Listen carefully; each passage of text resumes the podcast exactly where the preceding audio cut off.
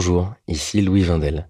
Vous m'avez peut-être écouté dans Passage, aux côtés de Solal, mais aujourd'hui je vous dis deux mots sur Lettres Zola, une publication soutenue par Louis Média. La promesse de Lettres Zola, c'est d'amener la littérature dans votre boîte aux lettres. Chaque mois, recevez un texte original et inédit par une jeune plume française. Un petit livre d'une cinquantaine de pages grâce auquel vous pourrez vous plonger dans un sujet de société et découvrir les nouveaux visages de la littérature contemporaine. Mathieu Palin, Blandine Rinkel, Arthur Dreyfus, Abigail Assor, François-Henri Désérable et bien d'autres. Vous pouvez vous abonner à partir d'un peu plus de 6 euros sur www.lettrezola.fr. Bonne écoute et bonne lecture. Louis.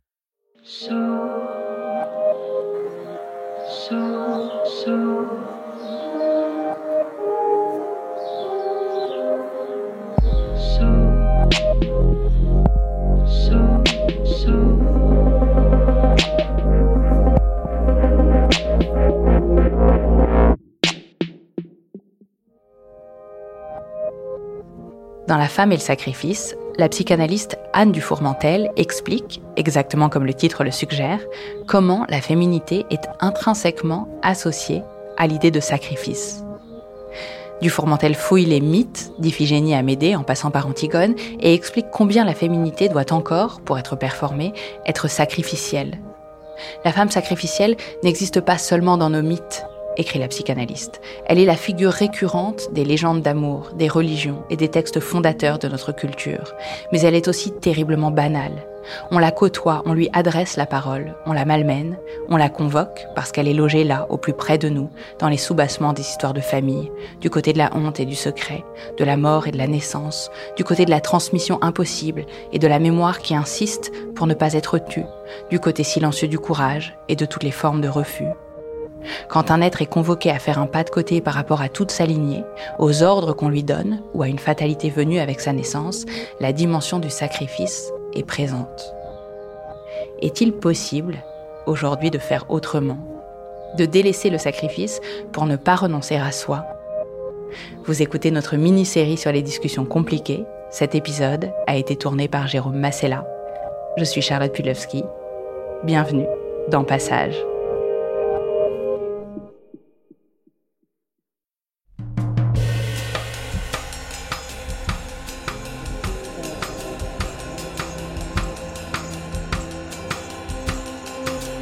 Il y a une notion tacite, depuis que notre relation est sérieuse, on sait que ça va se passer comme ça. Et qu'il y en a un de nous deux qui sera forcément déçu. J'ai eu peur ouais, que la rancœur euh, reste. La règle du jeu, c'est on, on tend vraiment voilà, à dissocier le couple du concours. Il faudra toujours qu'on accepte ça, la défaite ou la victoire, euh, et qu'on mette de côté en fait nos sentiments négatifs et toujours euh, accepter les résultats comme ils sont. Quoi.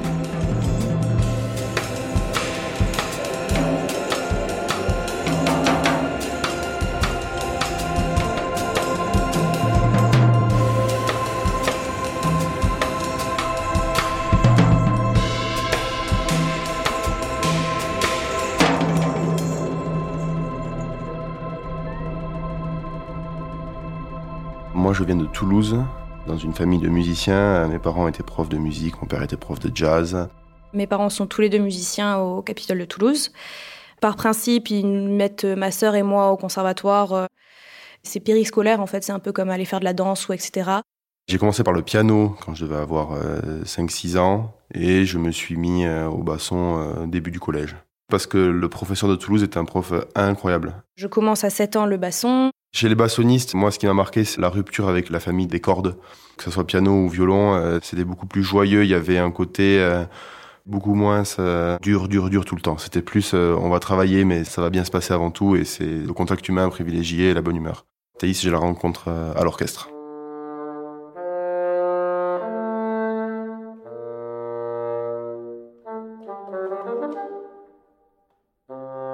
Pendant 8 ans, euh, je, fais beaucoup plus de rugby que je ne fais de basson.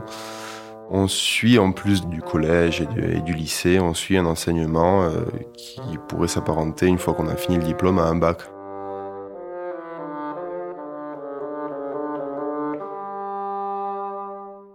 Donc à 17 ans, je passe euh, mon bac et je prends la décision d'aussi passer mon DEM, le diplôme d'études musicales, qui est l'équivalent du bac en musique.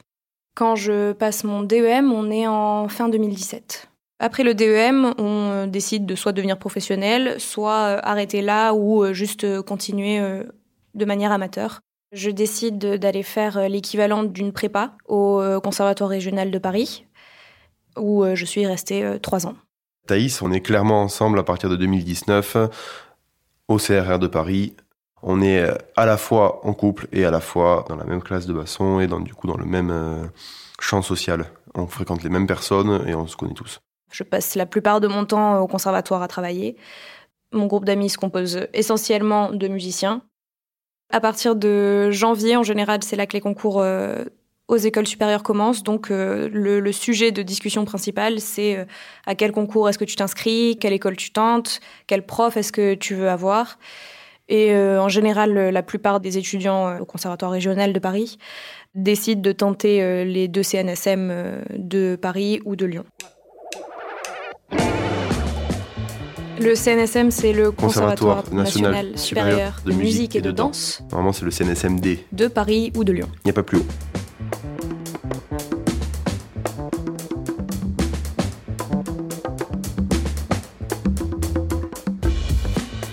Moi, j'ai l'option CNSM de Paris, CNSM de Lyon. Mais je ne suis pas du tout sûr d'intégrer ne serait-ce que l'un ou l'autre. Et si jamais j'ai rien, je reste au Conservatoire de Paris, qui n'est pas le Conservatoire supérieur je décide de ne pas faire le concours du CNSM de Paris. Paris, je le loupe. Et je tente Lyon. Pour Lausanne, ça se présente uniquement sur un tour. Donc il faut envoyer une vidéo euh, pendant le confinement. Quelques semaines après avoir envoyé ma, vidéo euh, du concours d'entrée de Lausanne, je reçois euh, la confirmation positive que je suis reçue. Thaïs, elle est avantagée par rapport à moi parce que elle fait un concours sans pression parce que de toute façon elle sera dans une institution supérieure. Alors que les autres personnes de la classe et moi, on sait que si on loupe ce concours, c'est euh, retour à la case départ dans le conservatoire euh, à Paris. Donc moins bien. J'en suis très contente. Mais financièrement parlant, je me vois pas forcément à Lausanne et euh, je veux vraiment rentrer au CNSM de Lyon, qui est mon premier choix.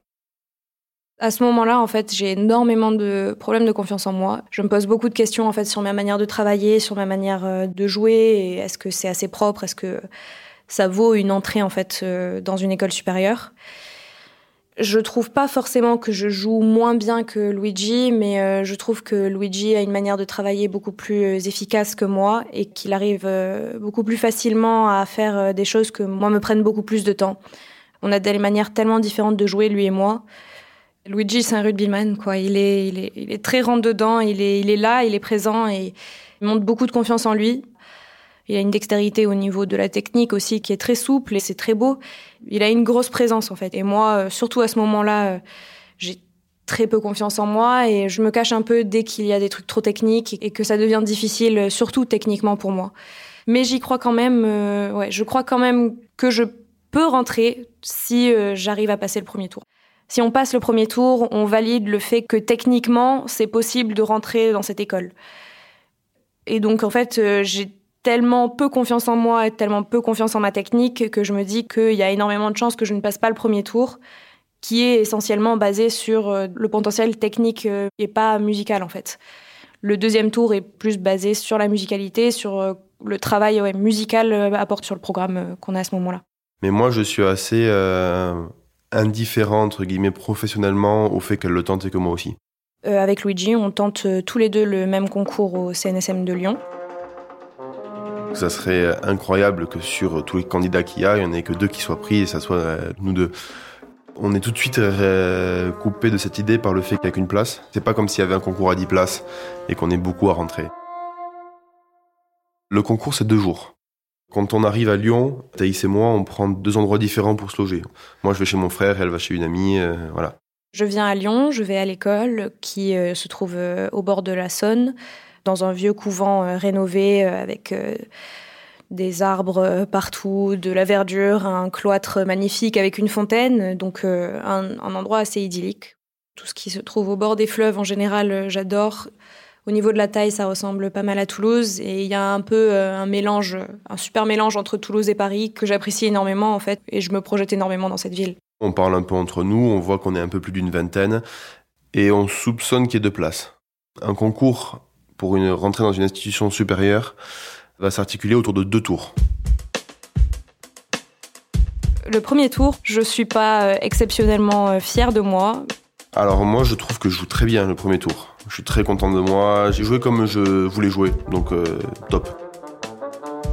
À la fin de la journée, on, on, est tous passés et le jury sort dans la cour devant tous les participants et annonce la liste de ceux qui sont pris. Je me dis que c'est mort, que je l'aurai pas.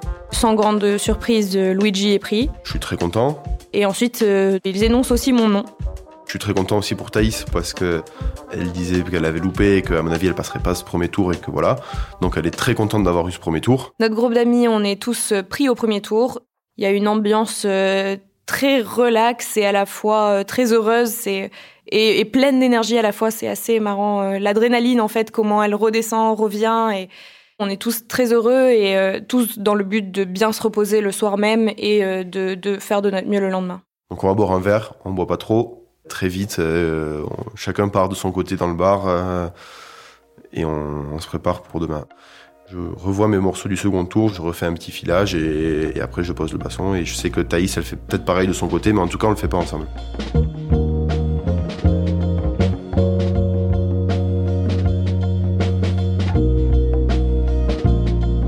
Le lendemain, on revient au CNSM pour faire le deuxième tour.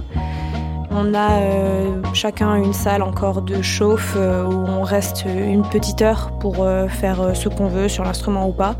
Je me souviens avoir juste mon casque et, et avoir passé mon temps à danser pour essayer de d'enlever toute la pression, faire monter l'adrénaline et essayer de faire en sorte que les battements du cœur soient bien.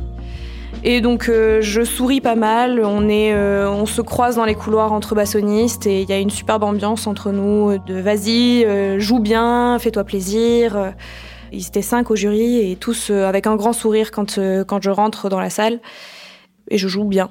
C'est mitigé au début, je réussis des trucs que j'ai pas l'habitude de réussir aussi bien et je stresse un petit peu pour ma dernière pièce et je fais quelques erreurs qui dans ma tête sont disqualificatoires pour rentrer.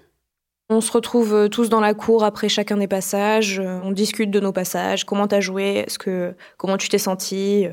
Il fait beau, c'est très chouette, on passe un moment ensemble euh, quand même avec un stress, toujours avec l'œil porté devant la porte pour voir si les jurys sortent ou pas pour nous donner les retours. Vers midi, une heure, les jurys sortent. Dans ma tête, je suis presque persuadée que Luigi va être pris en me disant euh, c'est peut-être possible que euh, ce soit moi. Enfin, dans ma tête, c'était soit Luigi, soit moi. Premier, une personne de Bordeaux. Premier sur liste d'attente. Ah non, pardon, première sur liste d'attente, sachant qu'on n'était que deux filles euh, au dernier tour. Première sur liste d'attente, Thaïs. Deuxième sur liste d'attente, moi. Je regarde Thaïs, on se fait un gros câlin, je lui dis félicitations mon amour, euh, c'est super, euh, c'est génial, etc. Je vais voir euh, la personne de Bordeaux, je lui dis bravo, c'est félicitations. Je reçois aussi beaucoup de félicitations, c'est beaucoup de sentiments. Moi, je suis scotché de mon résultat parce que je suis sur liste d'attente. Je passe devant des amis à moi dont je trouve qu'ils jouent mieux que moi. Je parle avec les deux profs qui, eux, me font clairement comprendre que la place est sûre pour moi. Il a un élève qui a eu un poste autre part et qui s'en va, donc la place est disponible pour moi. Très vite aussi, on a le, la déception en fait. On est très heureux, mais on est quand même déçu parce que même si c'est une place de prestige d'être sur les attentes, ben on n'est pas pris quand même. Je suis très très heureuse d'avoir eu la place. Sur le moment, je suis quand même plus heureux pour elle que je ne suis déçu pour moi. Je suis déçu de pas rentrer, mais c'est pas je suis déçu parce que Thaïs est devant moi, si je suis juste déçu de pas rentrer. On va voir chacun des profs, dont forcément le prof de la classe du CNSM, que je vais voir et qui maintenant s'est très déçu parce que euh, il me veut dans sa classe et que troisième c'est pas la position qu'il aurait euh, préférée pour moi dans ce concours hein, mais qui sont plusieurs au jury donc voilà. Je parle avec euh, un des jurys qui lui me dit c'est dommage pour Luigi j'avais énormément envie qu'il soit pris. Si tu prends ta place à Lausanne, sache que la place à Lyon est pour lui. Si elle accepte sa place à Lausanne, moi je rentre à Lyon et qu'on sera tous les deux sur des rails pour au moins 5 ans dans une institution supérieure et que ça sera super, sachant que si on réussit un concours une année, on n'est pas sûr de le réussir l'année d'après. 15-20 minutes après qu'on nous annonce que je suis prise, euh, faut peut-être que je laisse ma place pour quelqu'un d'autre, pour que tout le monde ait sa place quelque part, quoi, en fait. Et c'est là que ça devient ultra pervers pour Thaïs, qui a, entre guillemets, mon destin entre ses mains si elle le désire. J'ai l'impression à ce moment-là qu'il m'invite presque à céder ma place. Je suis déçue, je suis, je suis un peu perdue en fait à ce moment-là. Je me souviens qu'on va tous manger, je crois, dans un fast-food après, euh, toute la classe. On est tous très très fatigués parce que c'est très très épuisant en fait de faire des concours comme ça parce qu'on donne euh, énormément d'énergie et de, concentration surtout dans ces minutes-là. Comme à la fac où on prépare quand on finit les partiels, je pense il y a un côté on relâche tout, on vide tout et euh, et on pleure et on rigole et, et, on boit parce qu'il faut sortir tout ça. Les mots du jury résonnent dans ma tête alors que euh, j'ai pas forcément envie de laisser cette place. Moi, euh, je suis d'accord que c'est là toute euh, l'ambiguïté, évidemment, du discours que je tiens. Hein. J'ai même pas du tout euh, envie de laisser cette place. Quand on est confronté à la réalité factuelle qui est qu'elle est devant moi et que je suis derrière, hein, c'est là maintenant qu'on va voir si j'arrive à le tenir. Dans l'après-midi, avec Luigi, on prend la voiture pour rentrer à Toulouse. On parle du concours, on parle de tout ça et du coup j'essaie d'engager la conversation et de parler en fait de ce fameux retour du jury en lui disant qu'on m'avait proposé Enfin, on m'avait proposé euh, littéralement, euh, si tu vas à Lausanne, Luigi à sa place. Je suis malheureux de pas y rentrer. Et je sais qu'elle a le pouvoir de m'y faire rentrer. Et je voulais savoir euh, ce que Luigi en pensait. Il est évident que c'est mieux que je rentre à Lyon et qu'elle rentre à Lausanne. Je lui demande ce qu'il en pense. oui, ça serait incroyable que je rentre à Lyon. Tout en espérant qu'il dira non, absolument pas. Et je tâtonne un peu le terrain en demandant, bon, qu'est-ce que t'en penses, toi C'est là vraiment le point de conflit interne pour moi. Si lui me le demande, j'avoue que j'y penserai plus, mais j'ai peur en fait d'aller à Lausanne et au final euh, me laisser l'option que dans trois ans je lui ressorte euh, oui, mais euh, si t'es là c'est grâce à moi, alors que pas du tout. On dirait un scénario écrit quoi. Ça voulait une seule réponse, c'était non, évidemment, tu vas à Lyon, c'était ce que tu voulais. C'est même génial pour toi, tu as été pris à deux écoles supérieures la même année, c'est quand même rare dès qu'on est musicien. Jamais de la vie je te demanderais de faire un choix comme ça. Déjà par euh, honnêteté, euh, moi je l'aurais pas fait. Et puis euh, c'est les règles du jeu. Tu as travaillé tout autant que moi et tu mérites cette place et, et je sais que tu veux être plus à Lyon que à Lausanne, donc jamais je te demanderais de faire un choix pour moi. Mais je serais pas malheureux si tu me dis que tu décides d'aller à Lausanne. Et si tu prends la décision d'aller à Lausanne pour X ou Y raison, ça sera certainement pas à cause de moi. Si lui euh, m'avait demandé euh, oui, pars à Lausanne et laisse-moi la place, j'aurais réfléchi. Si je lui réponds ok, qu'est-ce qui se passe? Moi, je pense que si j'accepte sa proposition, euh, une heure après, elle va venir me faire non, non, mais je sais pas trop. En fait, voilà, je, pense que c'était plus une manière pour elle de se décharger d'un coup de ce poids qui est pas dans de bonnes mains. C'est pas à elle d'avoir le poids de son copain à ce moment-là. C'est pas même si c'est bah, ton copain, que ça fait deux ans et quelques que tu es ensemble, c'est trop de responsabilité, je pense. Et la connaissance, j'ai tout de suite compris que cette question, si tu veux, je vais à Lausanne, c'était plus une manière de dire je suis désolé de ce qui se passe, plutôt que euh, c'est une réelle proposition.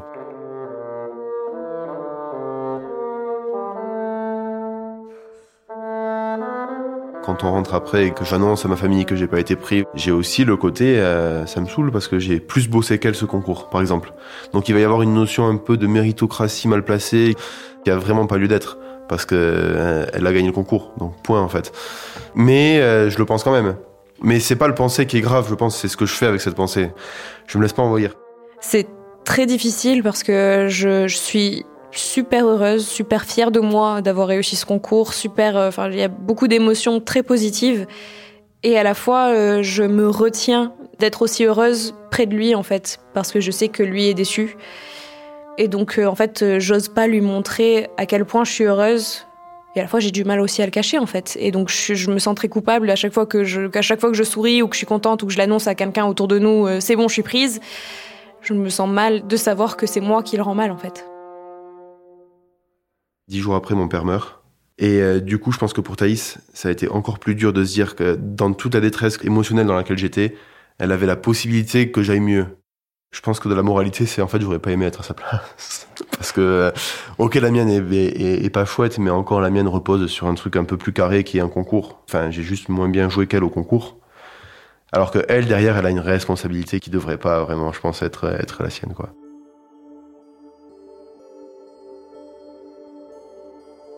L'année d'après, je euh, tente Lausanne et Lyon. Quand on arrive à Lyon, je perds en finale contre mes deux potes que j'ai gagnés l'année d'avant.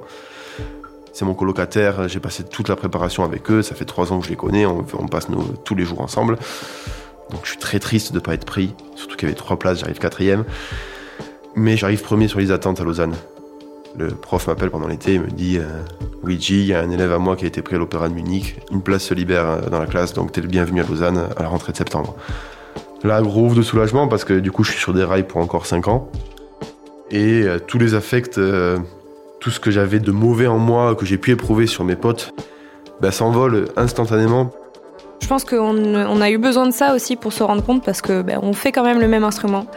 Et euh, je pense que ça nous arrivera encore plus tard. Il faudra toujours qu'on accepte ça, la défaite ou la victoire, possible ou non. Je pense que tous ces affects viennent du fait que juste on n'est pas pris quelque part et que du coup on a un gros sentiment d'échec. Parce qu'on joue tellement différemment et, et, on comprend en fait que c'est pas les mêmes, le même profil que les gens recherchent. Et si à partir du moment où on est pris quelque part, même si c'est pas le même, euh, la même institution, ben on est quand même très très très très, heureux. Quoi.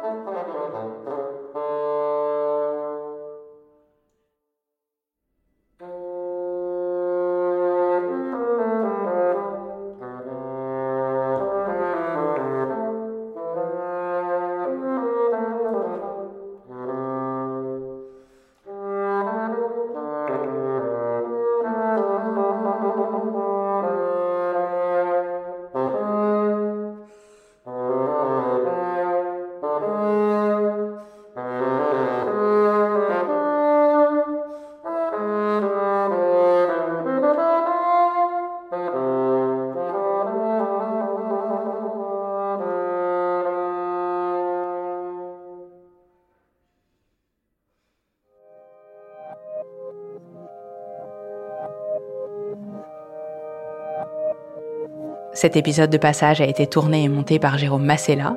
Thomas Rosès en a fait la réalisation et le mix. Louise Emerlé a coordonné la production de l'épisode. Maureen Wilson et Melissa Bounois en ont supervisé l'éditorial et la production. Le générique de passage a été composé par November Ultra. Passage est une production Louis Média. Vous pouvez vous abonner sur toutes les plateformes de podcast et nous envoyer vos histoires à hello at vous pouvez même nous les envoyer par téléphone puisque nous avons désormais un numéro 06 95 77 27 18. Vous pouvez nous laisser des messages vocaux. À très vite.